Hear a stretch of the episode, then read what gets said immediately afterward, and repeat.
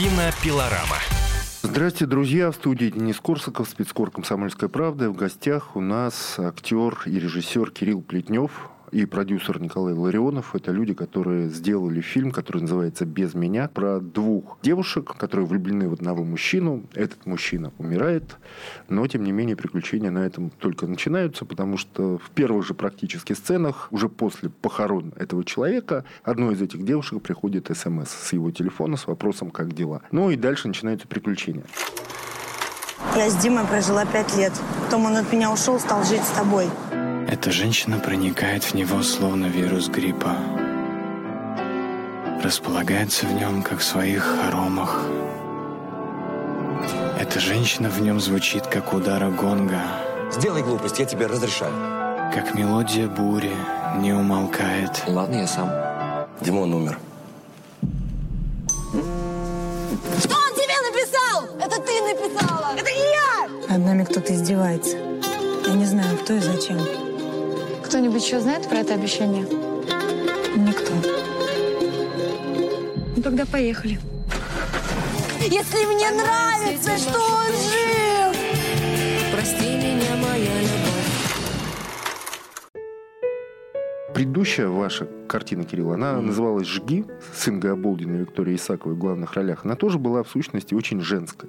Вот как так получилось, что вы мужчина, актер, режиссер, который известен по ролям в военных фильмах, диверсанте, прежде всего, и так вот снимаете упорно женское-женское кино? Сразу небольшая поправка. Он не умер, персонаж. Там достаточно туманное обстоятельство его либо ухода, либо не ухода. То есть я не буду спойлерить, но все не так просто. Вот. А теперь по поводу, чему снимаю такое кино. Знаете, я на самом деле никогда не был большим фанатом фильмов о войне. Я всегда как раз наоборот очень любил мелодрамы. Я очень сентиментальный по натуре человек. Я люблю плакать в кино. Я довольно часто плачу даже один, находясь дома и смотря кино. Раньше я этого стеснялся. Сейчас, чем старше я становлюсь, тем меньше я этого стесняюсь. Просто рыдаю уже, откровенно. А на каких фильмах, например, вы плачете? Ну, «Титаник», грубо говоря. А, Или что? Или... Ну, «Титаник», э, последние кадры, да, безусловно. Да все практически фильмы Михалкова раннего. Вот, поскольку они все являются мелодрамами, вот, причем такими хорошего уровня, высокого. Ну, «Сто среди чужих» — это истерн, да, скорее, это не мелодрама. Там и «Раба любви», и «Пять вечеров», и «Сибирский цирюльник».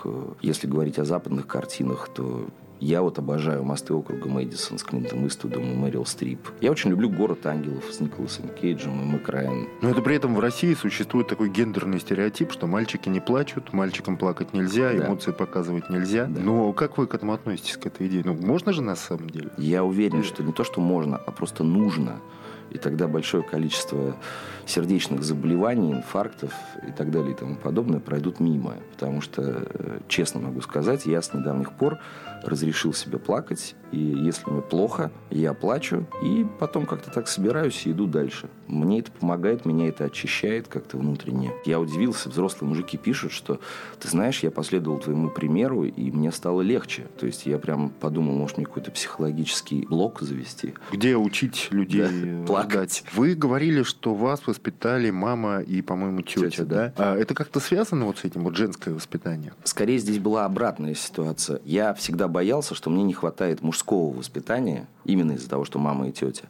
И поэтому я всегда как раз старался держаться там, и так далее и тому подобное. У меня было ощущение недостатка мужского воспитания. Потом, честно говоря, я так проанализировал, трусы и носки меня научилась стирать тетя. Там еще какие-то вещи тоже там мама и тетя. И, в принципе, Другое дело, что мне довольно часто не хватало совета мужского. И сейчас поэтому я очень рад, что у меня там старшему сыну 11, среднему 7. Они у меня уже иногда что-то спрашивают, и я рад, что я могу что-то ответить им. Я, кстати, недавно редактировал интервью с Райаном Гослингом, а, и он говорит про себя. Он тоже рос с э, мамой и сестрой после развода родителей. Он говорит, что это его научило думать как девочка. Вот вы можете такое про себя сказать? Насколько лучше вы стали понимать женщин? Знаете, э, мой психолог, э, я не стесняюсь этого, я уже на протяжении пяти лет работаю с психологом, я считаю, что это нормально, особенно людям нашей профессии. Мой психолог, она э, см- смотрела и первый фильм, и второй, и она сказала, что ты пытаешься разобраться в женщинах. Это твоя некая внутренняя проблема, потребность. И поэтому идет женское кино. То есть ты пытаешься в этом разобраться для себя. Ну, я не буду скрывать, у меня трое детей от разных женщин, как бы я в этом смысле разносторонний человек. Вот. И, наверное, да, наверное, у меня действительно идет какой-то вот поиск, попытка разобраться. Думать как девочка я не научился, но м, я понимаю, о чем говорит Гослинг, коллега Гослинг. Вот. А, конкурент. Да, да, да, да, да. А, Что самое смешное, Гослинг снимался в дневнике памяти. а Это был один из наших референсов для фильма Без меня, кстати. А, точно так же, как и мой грустный Валентин, где-то у меня внутри был вот, э, тоже с тем же Гослингом. Я понимаю, о чем он говорит. Женщины, они просто больше м, проявляются, они больше, мужики больше скрывают, у них больше внутри происходит. А женщины более читаемые. Но я не умею думать как женщина все-таки. Но вы разобрались в женщинах? Нет, да? больше я в нет? процессе. А есть надежда, что разберетесь когда-нибудь все-таки? Я думаю, что... Все-таки уже три фильма снялись с женщинами в центре. Еще есть третий фильм, который называется «Семь, э, «Семь обедов» или Семь «Семь ужинов. ужинов». Семь «Семь ужинов, ужинов». Да. Но там не женщины, там пара. Там мужчина и женщина. Я уже расту. Я думаю, что для решения этого вопроса мало жизни. Вот. Я думаю, что ну, какие-то вещи я стал понимать, конечно. Во всяком случае, я стал понимать, что это совершенно другие существа. Это Марс и Венера, это другая планета, другая логика. Это вот эти вот все моменты. А ты что, не понял, что я хотела, чтобы ты сделал вот так? Ну, как бы я я же что, телепат, что ли, чтобы я это понял? Ну, то Ну, есть- так всем женщинам хочется, чтобы мужчина угадывал, предугадывал Конечно, желания. да. Вот это я уже понял, да, для себя. И очень обижаются, когда мужчина не, Не предугадывает. угадывает, Да. да, да. Хорошо. А как заставить женщину плакать? Вот это вы поняли? В кино или в, В жизни? кино. Ну и в жизни тоже, например. Ну, Ну, Если говорить о таких вот, ну, катарсических, да, вот, а, можно ката- сказать, слезах. катарсических. Ну, мне кажется, что схожесть в этом смысле э, в кино и в жизни это когда ты вот только что мы затронули эту тему, когда ты угадываешь, да, то есть когда ты угадываешь желание, когда ты угадываешь подарок, когда ты угадываешь намерение какое-то, Э, а в кино это узнаваемость.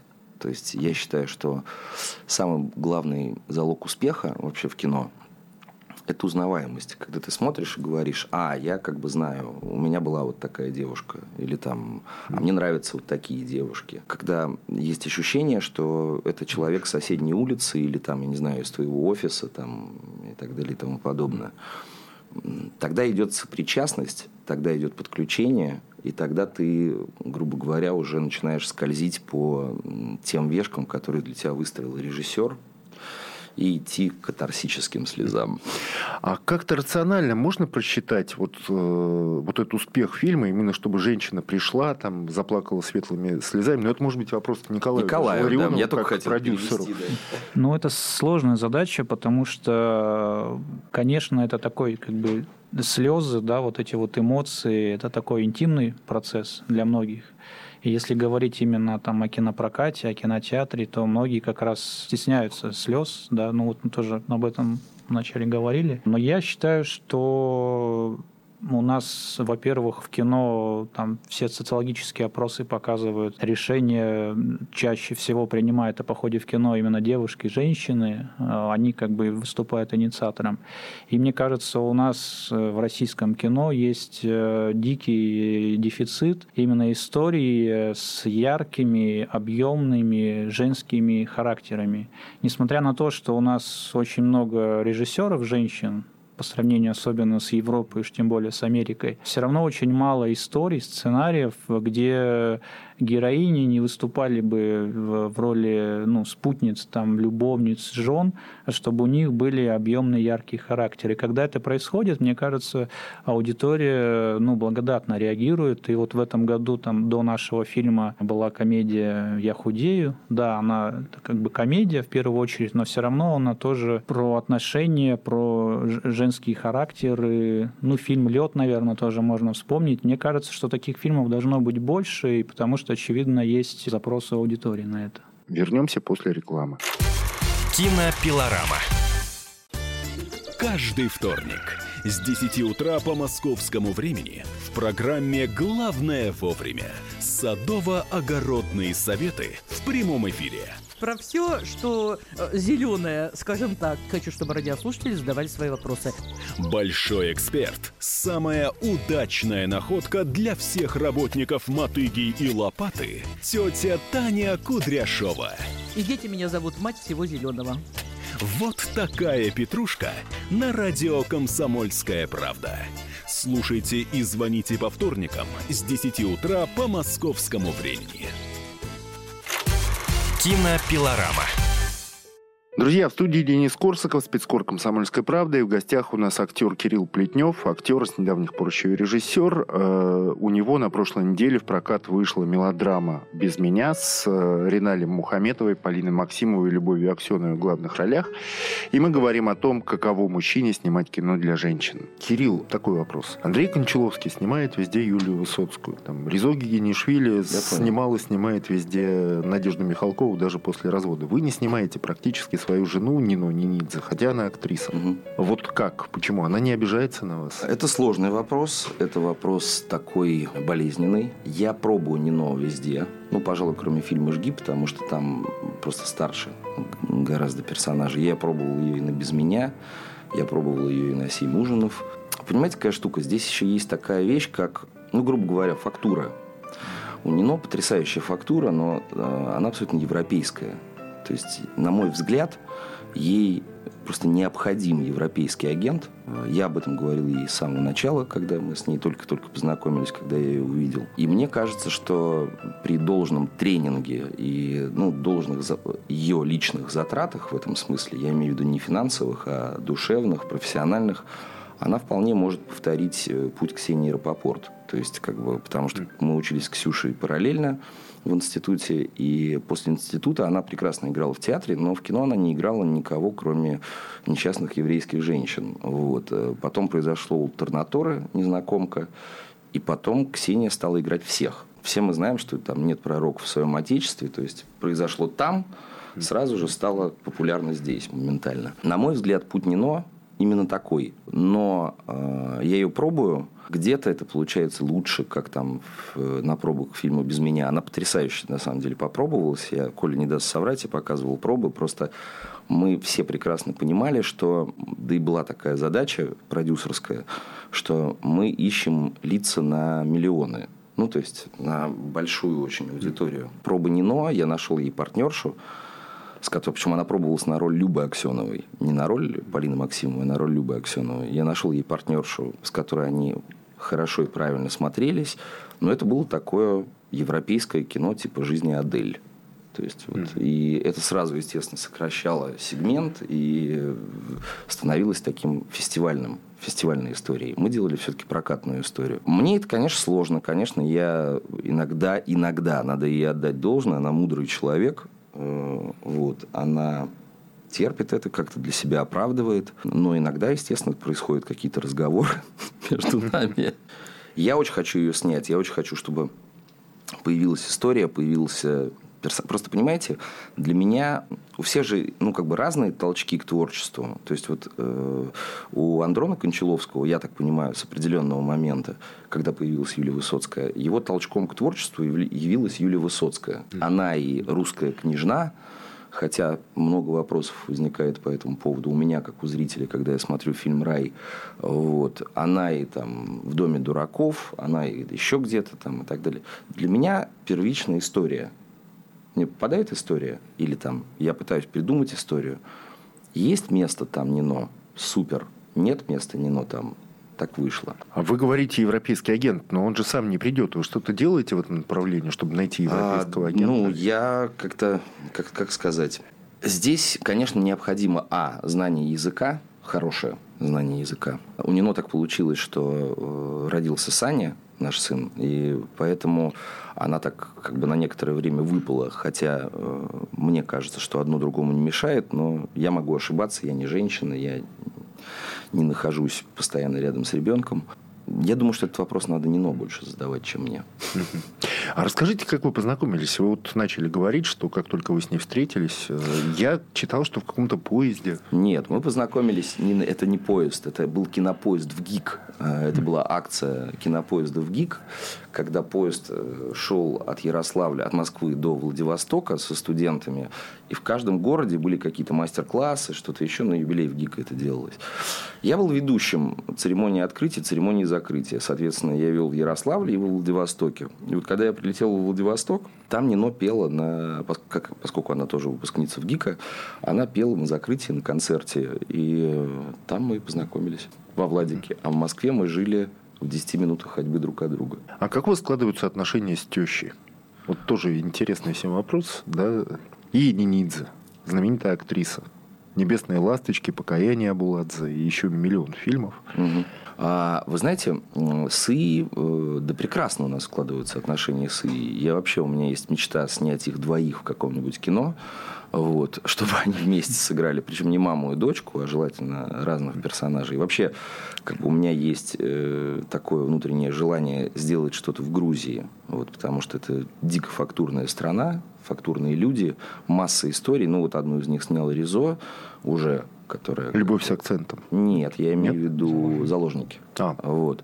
А, много историй, я имею в виду связанных вот с историей Грузии всякие. У нас прекрасные отношения, мы очень с юмором относимся друг к другу, что прекрасно. Вот. А, я обожаю слушать ее рассказы о ее карьере, о Леонове, о Данелии. Там она массу всего рассказывает, как это все происходило, о Миронове. Вот. И, в общем, да мне повезло с тещей. А вот смотрите, а в одном интервью вы сказали, что актрисы, они все сумасшедшие, они все да. истерички, они все да. психопатки, у них у всех биполярное расстройство, то есть у них там периоды эйфории сменяются периоды да. депрессии. Это относится ко всем? А, Или... Ну, во-первых, э, начнем с того, что литературное слово эпистолярный жанр – а, вот. Он э, вообще, ну, не знаю, знаете вы или нет, что смс это они носят все смс все э, письма, они носят эротический характер. Эротический с точки зрения того, что ты не слышишь интонации, как это говорится. Ты только читаешь. Дальше включается твоя фантазия, ты сам додумываешь интонацию, все остальное.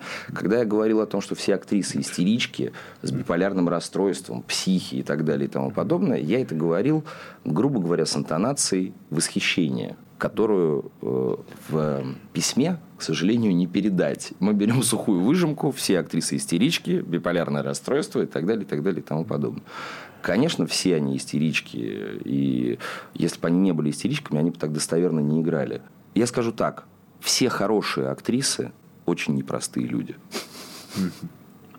И это вам не помешало жениться не просто на актрисе, а на актрисе в квадрате, которая еще и дочь актрисы. Вы знаете, у Нино, кстати, между прочим, а, есть такой момент, она а, как-то умудряется разделять одно и другое. Вот. И она, скажем так, во-первых, я не первый раз женат на актрисе, начнем с этого. Вот. И вообще, как-то в моей жизненной практике актриса не первая. Вот. Но э, Нино в этом смысле удивительно умудряется разделять одно и другое, дом и работу. И она такая не актриса в классическом понимании этого слова, что для меня очень ценно, потому что я, наверное, спятил. Здесь у меня все-таки есть ощущение какого-то уюта дома и вот... Ну, я думаю, что это во многом грузинские корни. То есть это какая-то ментальность другая. А ментальность в чем выражается? В том, что мужчина все-таки главный или как? А, ментальность выражается в верности семье. Ментальность выражается в том, что у грузинских женщин, наверное, все-таки на первом месте э, роль матери и жены, нежели чем актрисы. Ну, там много чего есть в этой ментальности. Я уже с этим очень сильно столкнулся. Просто у вас в фильме герой Ринали Мухаметова, он же очень сильно строит всех женщин. Он там им приказывает, он им что-то запрещает. С одной из героинь у него из-за этого просто рвутся mm-hmm. отношения. И это так вот немножко напоминает знаменитую фразу из фильма «Москва слезам не верит», что я буду mm-hmm. все решать на том простом основании, что я мужчина. Да. А насколько вам вот это близко, вот сама эта позиция? Стопроцентно близко. Стопроцентно. То есть мужчина должен быть главным всегда. Женщина Но- должна быть немножко в подчиненном. Я скажу так, я скажу по-другому. Я скажу так. Я готов к диалогу, я готов к разговорам, я к этому готов. Я э, козерог и коза по знаку. Вот. Раньше это было совсем, ну, то есть просто э, непрошибаемо. Это Сейчас- упертость вы имеете? виду Ну, и упертость, да, там, и настаивать на своем мнении. Сейчас я стал чуть-чуть помягче и более, наверное, компромиссный. Вот. И я этому очень рад, потому что мне это мешало во многих ситуациях. Но а, я знаю про себя одно. Я знаю, что если у меня внутри что-то сформировалось, и если у меня внутри есть, ну, как бы определенное к этому отношение, то, к сожалению, здесь такая ситуация, что либо вы, как бы, ну, человек это принимает, либо не принимает. Это, с одной стороны, проблема, с другой стороны, это, я думаю, хорошо, потому что, ну, хорошо то, что я про себя это понял. Вернемся после рекламы. Кинопилорама. Товарищ адвокат! Адвокат! Спокойно, спокойно. Народного адвоката Леонида Альшанского хватит на всех. Юридические консультации в прямом эфире. Слушайте и звоните по субботам с 16 часов по московскому времени. Кинопилорама. Друзья, в студии Кирилл Плетнев, актер и режиссер, э, автор фильма «Без меня», который вышел на прошлой неделе в прокат жгучей женской мелодрамы страстной. И мы говорим о том, каково мужчине снимать женское кино, о том, каково актеру вообще стать режиссером. Если говорить об актрисах, ну вы-то много работали с актрисами, вы даже говорили, что на одном фильме у вас э, были актрисы, которые жрут других просто. Вот можете вспомнить самую, э, можно даже не называть, наверное, имен, э, самую какую-то дикую выходку актрисы, с которой вы столкнулись? И, с другой стороны, самую вменяемую, может быть, актрису, самую адекватную, с которой довелось работать? Самая дикая выходка для меня была, когда актриса остановила съемку на три с половиной часа. А почему она это сделала? Как? Как я сейчас понимаю, вот сейчас, по прошествии энного количества времени, а, она боялась. Она боялась, это был очень ответственный актерский момент. Ей надо было ввести себя в определенное состояние. А, К сожалению и к счастью, актерская профессия вещь до- достаточно интуитивная. И, видимо, ей не хватало моей помощи какой-то, и она решила э, за счет, ну, грубо говоря, ситуации стресса довести себя и других до как бы нужной точки кипения. Вот. Другое дело, что когда она доводила себя, она при этом доводила других. Но тут я не буду судить никого. Здесь э, как это, каждый выбирает по себе женщину, религию, дорогу. Да? То есть, ну, каждый... Ну, сцену-то сняли все-таки? А? Сцену сняли как Сцену надо? сняли роскошно с первого дубля. Вот. Зал аплодировал ей. Вот. А самая вменяемая выходка... Вот сейчас я когда снимал картину «Семь ужинов», э, у меня была ситуация, когда... Ну, это был уже такой финал съемок. Мы снимали в павильоне очень много. Там очень много происходит э, в павильоне. И все время два актера. Все время пара. Полина Максимова и Рома Курцин. Вот. Они все время вместе. Вот. И когда уже шла какая-то там 20-я смена в павильоне, и все время два актера, и они все время разговаривают, и все время что-то это самое. И мы, конечно, уже дико устали, и в какой-то момент я сказал, что что-то не получалось сцена, и я сказал, так, ладно, все, снимаем. Потому что я понимал, что по времени мы не успеваем. И э, я думаю, ну ладно, сейчас снимем. Раскадровка у меня была, слава богу, там, я ну, из дублей наберу что-то. И вдруг в какой-то момент, ну, начал, правда, это Рома, не актриса начала. Начал Рома. Рома сказал, Кир, пойдем поговорим. И мы пошли втроем поговорить, и там уже включилась Полина дальше, которая тоже сказала, что а нафига мы сейчас будем сливать это? Мы так, ну, как бы все здорово все делали, зачем мы сейчас возьмем и как бы сольем сцену? Давай придумаем. И мы взяли 40-минутный перерыв, группу отпустили на 40 минут и просто втроем придумали сцену. Абсолютно абстрагировавшись от того, что до этого придумывал я с оператором там, и так далее и тому подобное, мы придумали все и как бы пошли и сделали. Самое смешное, что в этой же сцене я неправильно снял круговую панораму. Ну, есть такое понятие, как круговая панорама, когда вокруг э, людей камера ездит. Декорация была маленькая, мы могли ехать пол звена класть, потом еще пол звена класть. То есть, не целиком круг, не так, как у нас без меня финальная панорама. У нас просто не было возможности такой. И я по осям, как вот по взглядам, я ошибся. А это была обнаженная сцена, актриса была обнаженная, вокруг была толпа народу. Вот. Она была полностью голая. Вот, у нас там есть сцена, когда они полностью голые. И когда я понял, что ошибся, я сказал, Полин, я ошибся. Она без звука вообще сказала, окей, переснимаем. И полтора часа еще мы переснимали. Вот это для меня круто. А легко актрису вообще заставить, кстати, раздеться? У вас же без меня там довольно много обнаженных сцен.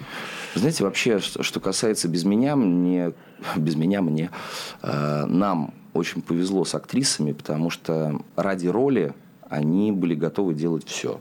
Вот реально все. Раздеться – это самое маленькое, что они могли сделать. Там у нас есть сцена, когда они купаются в горном озере, которое снималось 5 ноября. Вот. И это было горное озеро, реально горное озеро. До сих пор, кстати, очень много пишут, типа, а как вы сделали такие волны на, на озере, а как вы сделали такой ветер там и так далее. А там просто невозможно, там рамы слетали. У нас гелевый шар там то ли улетел, то ли взорвался, я не помню. Ну, то есть, там реально, там был, у нас была сцена изначально написана на воде, но мы прекрасно поняли, что на воде ее снимать нельзя, потому что это Unreal. Вот, там не только камера утонет, а просто все. Вот, и они, нормально отказавшись от дублеров, которые были, они пошли, сделали все сами. Нет, девочки просто умницы. А актрисы вообще, они, ну и актеры тоже, наверное, они сильно сражаются за роли? У вас же там, э, я читал, были актрисы, которые просто готовы действительно были вот все, что угодно сделать, чтобы пробиться. Есть такой вот голод, да, когда у актера нет хороших ролей, и тут попадается что-то интересное? Конечно, конечно. Актеры вообще, в принципе, понятно, что финансовая составляющая играет большую роль, всем надо на что-то жить, но артисты – люди, которые работают за аплодисменты все равно.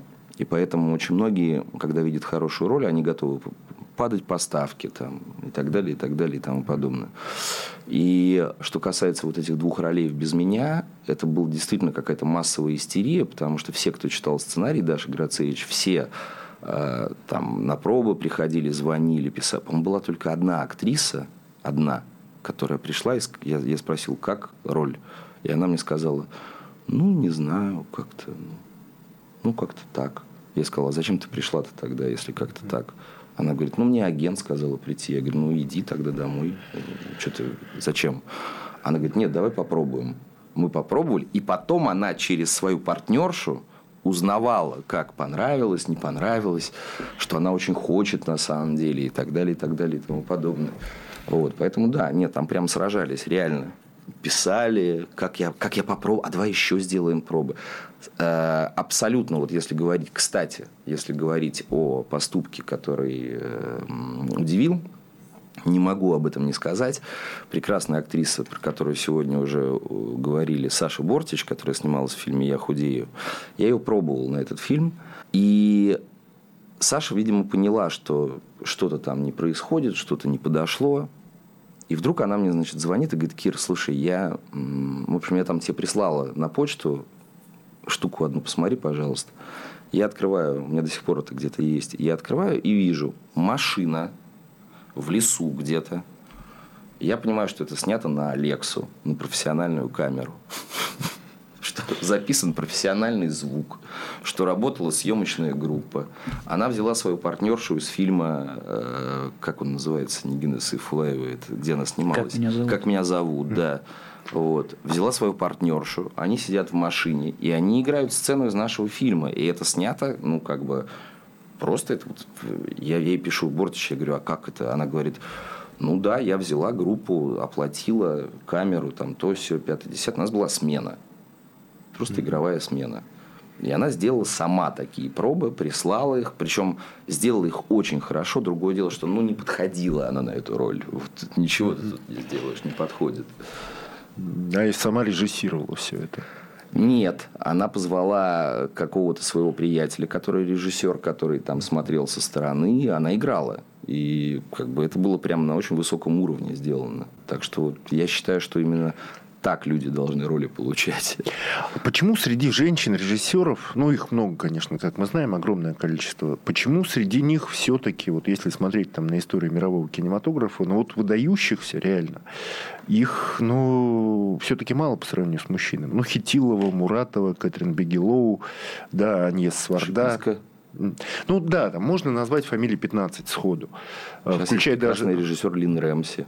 Да. Лин Рэмси, там, даже Валерия Гай Германика, ее можно включить. Но почему все-таки вот э, это остается мужской профессией? Мне кажется, что, ну, во-первых, это, это очень одинокая профессия режиссерская. Очень одинокая. А женщина, мне кажется, сложнее переносит одиночество, нежели чем мужчина.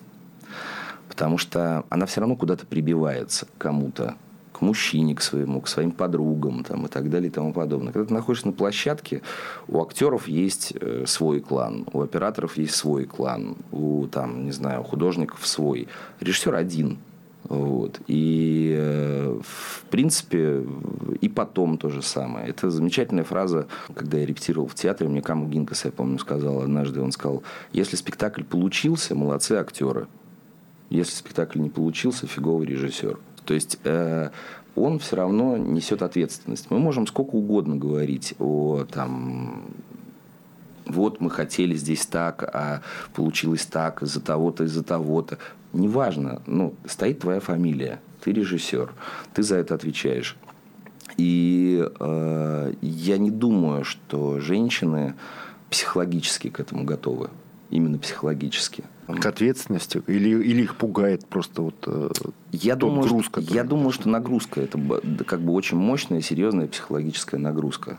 Ну, мы же знаем режиссеров, даже мужчин, которые снимали и вдруг перестали снимать. Там давно вы видели фильмы Филиппа Янковского? Да, он давно не снимает Вот. ничего. Почему он не снимает? Я не знаю. Ну вот по какой-то причине он не снимает. Или там, э, ну, можем еще называть фамилии. При том, что там, например, фильм «В движении» я обожаю. Это один из лучших, ну, на мой взгляд, там, российских фильмов. Вот. Что-то, видимо, произошло. Вот. Зато он много сейчас работает как актер, да, предположим. Или там Володя Машков, который снял две картины. И э, помимо того, что снял две картины, еще много ставил в театре как режиссер. Он очень сильный режиссер, очень мощный режиссер. Почему он сейчас не снимает?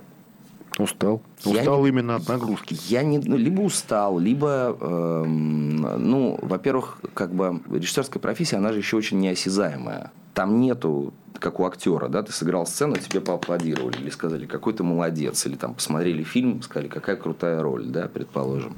А, Очень часто режиссеры даже не упоминают в комментариях там в каких-то. То есть это абсолютно м, такая, ну, жертвенническая во многом какая-то такая история подвижническая, то есть не жертвенническая, подвижническая. Вот. И мне кажется, что во многом это связано с этим. Я имею в виду про женщин. Ну и плюс к этому, естественно, есть момент э, руководства. Ну, то есть, как бы, когда кого ты будешь слушаться на площадке больше, да, там, мужчину или женщину. Хотя я должен сказать, как артист, что все мои лучшие роли театральные были сделаны режиссерами-женщинами. Ну, кем? Назовите их уже. Слушайте, ну, э, я работал с прекрасным совершенно режиссером Ирой Кирученко. Сейчас вот из ее спектаклей в Москве идет «Кроткая» в Тюзе с Игорем Гординым, вот, который, кстати, получил «Золотую маску» в свое время. Она в Александринке много ставит, она ученица Камы Гинкаса. Вот с ней я работал, с ней я сделал три спектакля. «Фантомные боли», «Геду Габлер» и моноспектакль «Я пулеметчик». Вот, это были прям такие, ну, заметные работы. Вот. И еще есть в Питере такой режиссер Наташа Индейкина. Она сейчас очень много ставит в Балтийском доме, в театре. Ну, не знаю, вот как-то... Они, может, не такие известные, но мне с ними было очень круто. Вернемся после рекламы. Кинопилорама. The time for empty talk is over. We will make America great again. Это все мы слышали. А что на самом деле происходит в США? Реальные новости, курьезы и события, которые нигде, кроме Штатов, случиться не могут. Как они там за океаном вообще живут? Разбираемся в программе «Не валяй дурака Америка» с Марией Берг и Александром Малькевичем. Слушайте и звоните по понедельникам с 12 часов по московскому времени. Кинопилорама.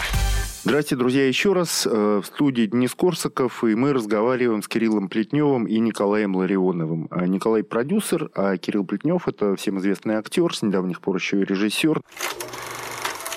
Кирилл Плетнев, актер, известный в народе как звезда диверсанта и штрафбата, стал режиссером. Его короткометражка «Настя» победила в соответствующем конкурсе на кинотавре. Потом там же Ингу Аболдину назвали лучшей актрисой за роль в его режиссерском полнометражном дебюте «Жги». Только что в прокат вышла его новая картина «Без меня». Жгучая, очень женская мелодрама. Мы пригласили Кирилла на радио «Комсомольская правда», чтобы спросить, каково это – мужчине снимать кино про и для женщин. Смотрите, у вас трое детей. Если они захотят стать актерами, вы будете их отговаривать? Нет. Потому что, ну, э, будем откровенны, актер, э, мне кажется, это была одна из причин, может быть, я ошибаюсь, почему вы ушли в режиссуру. Актер – это профессия чудовищно зависимая. То есть э, сценарист может написать что-то в стол, да, режиссер может найти себе проект, а актер не может ничего, если у него нет сценария режиссера. Он не может просто выйти и играть в пустоту. И, соответственно, на каждого успешного актера, ну, как мне кажется, приходится 500 э, невостребованных, не добившихся той славы, которую, может быть, они заслуживали. И тут очень э, велика роль случая, удачи. И, в общем-то, опасно, наверное, в эту профессию идти. Нет? Я не прав? Вы знаете, в нее опасно идти, но это такой нечеловеческий кайф, когда у тебя первый раз получается играть по-живому, когда ты видишь по-настоящему глаза партнера, когда идет энергия между вами. И это наркотик, который ты получаешь, и дальше ты без него существовать не можешь. Я, несмотря на то, что я ну, сейчас как бы немножко на двух стульях получается, но я без актерской профессии тоже не могу. Вот я сейчас снимаюсь, и мне очень кайфово выходить на площадку, играть, получать это. То есть это моя психотерапия. Я не буду их отговаривать. Я наоборот хочу э, разглядеть, чего они по-настоящему хотят. И если говорить о них о троих, я уже сейчас вижу какие-то вещи. А, самый предрасположенный к актерской профессии младший. Ну, ему же там сколько, три года, по-моему. Да, но он самый предрасположенный к актерской профессии. Двое других, они э, более земные ребята. Слушайте, а по-человечески это же, наверное, очень сложно воспитывать трех сыновей, которые в трех разных семьях живут. Как вы с этим справляетесь? Как-то привык уже. Ну, слушайте, э, на самом деле я такой нетрадиционный папа, то есть я не папа, который проводит э, все время с детьми. Вот. В свое время, кстати, вот мы говорили об Андроне Кончаловском, можем вспомнить его папу, Сергея Михалкова, который известная история, когда он сидел в кабинете, к нему зашла Надя, по-моему, или там Артем, там не помню кто, и сказал, здравствуй, дедушка. Он говорит, а ты кто? Он говорит, я внук твой, Артем. Вот. Ну, вот во многом, наверное, как бы... Или там Валера Тодоровский в каком-то интервью говорил, что, к сожалению, там Пете я не уделял должного внимания, потому что я в это время снимал, писал там и так далее. Ну, как бы, как получилось, так получилось. У меня нет такого, вот, что я совсем там, но я, конечно, не про пеленки, не про памперсы, не про, вот, не про все про эти дела. Я, чем старше они становятся, тем больше я чувствую причастность к ним и их причастность ко мне. Мне с ними становится интересно. И ну, уже, у нас есть диалог. Поэтому тут ну, так сложилось. Ну, это вот очень популярная, кстати, мужская точка зрения. Пока ребенок маленький, пока он типа такой овощ, с ним неинтересно, а когда он вот растет, начинает говорить, начинает... Э, Вы знаете, я э, как бы, тем не менее, несмотря на то, что там, может быть, и неинтересно в какие-то моменты, но я себя приучил, поскольку у меня отец ушел рано, я приучил себя к тому, что я с ними вижусь, я с ними общаюсь, неважно, скучно мне, не скучно мне. И сам самое главное, что аппетит приходит во время еды, когда это происходит, мне становится интересно. Если говорить еще об актерах, ну все мы понимаем, что вместе с вот этим кайфом, который э, ты получаешь, играя на сцене или перед камерой, постепенно приходит и звездная болезнь, какой-то нарциссизм, да, и угу. привычка к аплодисментам, привычка угу. ко всему. Это действительно так? Мне кажется, что это происходит с теми людьми, которые, знаете, вот там говорят, проснулся знаменитым, да, то есть он mm был, ну, как бы был человеком обыкновенным, и вдруг как бы раз, и на следующее утро он чувак из бригады. Ну, например, понимаете, там, или там, я не знаю. Там... Ну, те же Вдовиченков, Дюжев и ну, так далее. Мы, они проснулись. Я не про них конкретно говорю, но я имею в виду, что вдруг вот ты проснулся, и ты как бы главный герой культового проекта какого-то. Вот. Здесь, я думаю, прицелы могут сбиться. То есть не могут, я даже наблюдал такие вещи. Вот. Я наблюдал, когда у людей сбивались прицелы, я наблюдал, когда люди неадекватно оценивали себя. Но мне кажется, что в этом виноваты не только эти люди, а виноваты люди вокруг. Вот. Потому что когда тебе со всех сторон поют в уши, как это круто, как это здорово и так далее, и так далее, и тому подобное, особенно если ты внушаемая натура, то как бы ты это воспримешь. Я видел таких людей, я знаю таких людей, я видел, как э, зажигаются звезды, как они за один день закатываются. Была очень хорошая фраза у Роберта Де Ниро, когда он говорил, я очень люблю, что когда мои дети смотрят мои фильмы, потому что они мне могут сказать, пап, что ты как-то фигня какая-то. Он говорит, в принципе, сейчас в мире мало найдется людей, которые мне могут сказать, Роберт, какая-то фигня, по-моему. Вот. А мои дети могут. Актеру вот реально надо быть с расшатанной психикой или нет? Чтобы вот быть способным там войти в любое состояние, сыграть кого угодно, там от убийцы до святого. Это же предполагает расшатанную психику. Безусловно. А, это, безусловно, предполагает расшатанную психику. Здесь замкнутый круг, к сожалению. Если ты хочешь, чтобы это получилось достоверно и круто, то это должна быть расшатанная психика. А другое дело, что существуют актеры а, с таким уровнем профессионализма, когда ты вот фактически не замечаешь профессии это или, ну, там, это Евгений Миронов, Сергей Безруков, тот же Владимир Машков там и так далее. Когда люди существуют на профессии, ну, это так круто, что тебе кажется, что они там на грани нервного срыва находятся. Вот. Гораздо печальнее, когда э, ты наблюдаешь там, у молодых артистов, это когда они как-то очень рано снявшись в одном проекте, потом начинают существовать на профессии, которой у них еще, к сожалению, нет. А как вы относитесь к такой вещи, как переигрывание? Знаете, я, прекрасно, чаще всего я прекрасно отношусь к переигрыванию как к репетиционному инструменту. Я сам, когда снимаюсь в кино, вот у меня новая роль, мне необходимо, чтобы в первый день была сцена с открытым темпераментом. Вот так, чтобы я прям мог поорать, поистериковать там, и так далее. Потому что ты, грубо говоря, в этот момент обнажаешься. Ты раскрываешься. раскрываешься, ты перед другими людьми. Дальше ты уже можешь существовать на 80 градусов, там, на 70, на 60. То есть у тебя уже шкала определенная есть. Но это моя кухня актерская. У кого-то она другая. Кто-то до 60 не добирается и живет все время на 50, понимаете, там, в актерской профессии. Мы знаем такие примеры. И нормально существуют популярные артисты. Бывают жанры определенные. Ну, вот, например, там вышеупомянутый фильм «Семь ужинов», там, например, ну, как бы есть гротесковые моменты, где это просто необходимо. И, кстати, в нашей театральной школе в Питере, вот у Льва Додина на курсе, у него до четвертого курса акробатика была. Вообще акробатика у актеров заканчивается на втором курсе. У него она была до четвертого. Я никак не мог понять. Я думаю, почему до четвертого курса у них акробатика?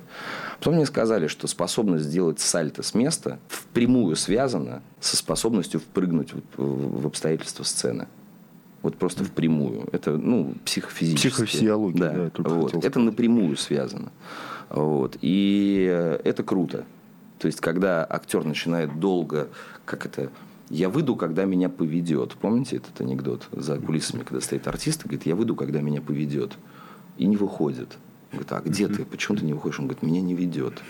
Вот. Ну, то есть, как бы Э, поэтому вот, вот, ну, это необходимо. Мне кажется, надо, надо уметь э, переигрывать. А вам не было обидно, что фильм «Жги» Первый канал показал ну, мы помним всю эту ситуацию, он его показал в прайм-тайм, но при этом параллельно по каналу России шел матч России. Слушайте, ну, фильм «Жги» же После этого еще раз показывали по Первому каналу, когда уже не было футбола. Ну, я слышал как раз от Первого канала, что они очень довольны остались цифрами, потому что они понимали, что против э, России и Египет, ну, фактически, ну, невозможно, э, в общем, выжить.